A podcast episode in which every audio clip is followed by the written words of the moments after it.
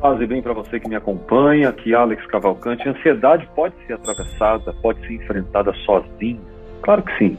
Você precisa de algumas informações, pelo menos três informações, para tentar diminuir surtos ou as chamadas crises de ansiedade. E eu explico isso para você aqui nessa nossa mentoria clínica, rapidinho, e você aprende. Vamos lá.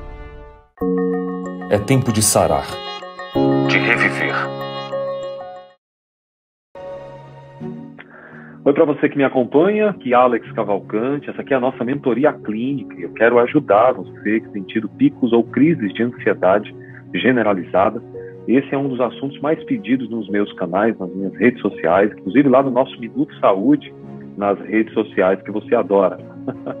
Aqui no YouTube eu quero trazer para você, juntamente nos nossos canais, como você pode aliviar crises de ansiedade que geralmente vêm de supetão. Será que eu estou com algum problema? Será que eu tenho algum tipo de crise? Três dicas importantes. A primeira delas, claro, respiração. Se você estiver em um momento ansioso, procure respirar de forma cíclica. Você vai fazer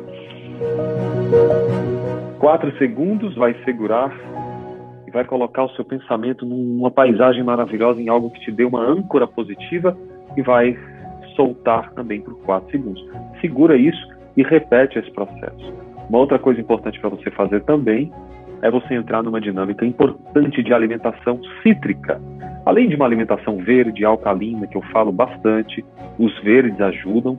O oxalato de cálcio contido nos verdes, que dizem dar a pedra dos rins, isso vem por, por baixo consumo de água. Então, pessoas que consomem os verdes, nos intervalos dessas, uh, dessas nutrições, precisam ingerir, fazer ingesta de água, até para que os rins possam trabalhar de forma coerente. O intestino absorve muito bem esses fitotípicos, os fitoquímicos da nutrição verde. Então vai ser super bacana você alcalinizar através disso, acentuando doses de vitamina C ou as frutas cítricas. Elas ajudam a diminuir a ansiedade. E outra coisa fenomenal que vai funcionar na hora é você fazer alguma atividade física para gastar essa adrenalina, essa energia psíquica que te move e que muitas vezes quer te mover, mas te prende, né? Porque você está preso no pensamento excessivo do futuro.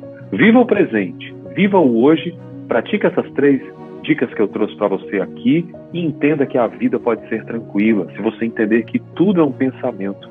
Basta a gente apenas esperar o tempo das coisas, que geralmente não é o nosso.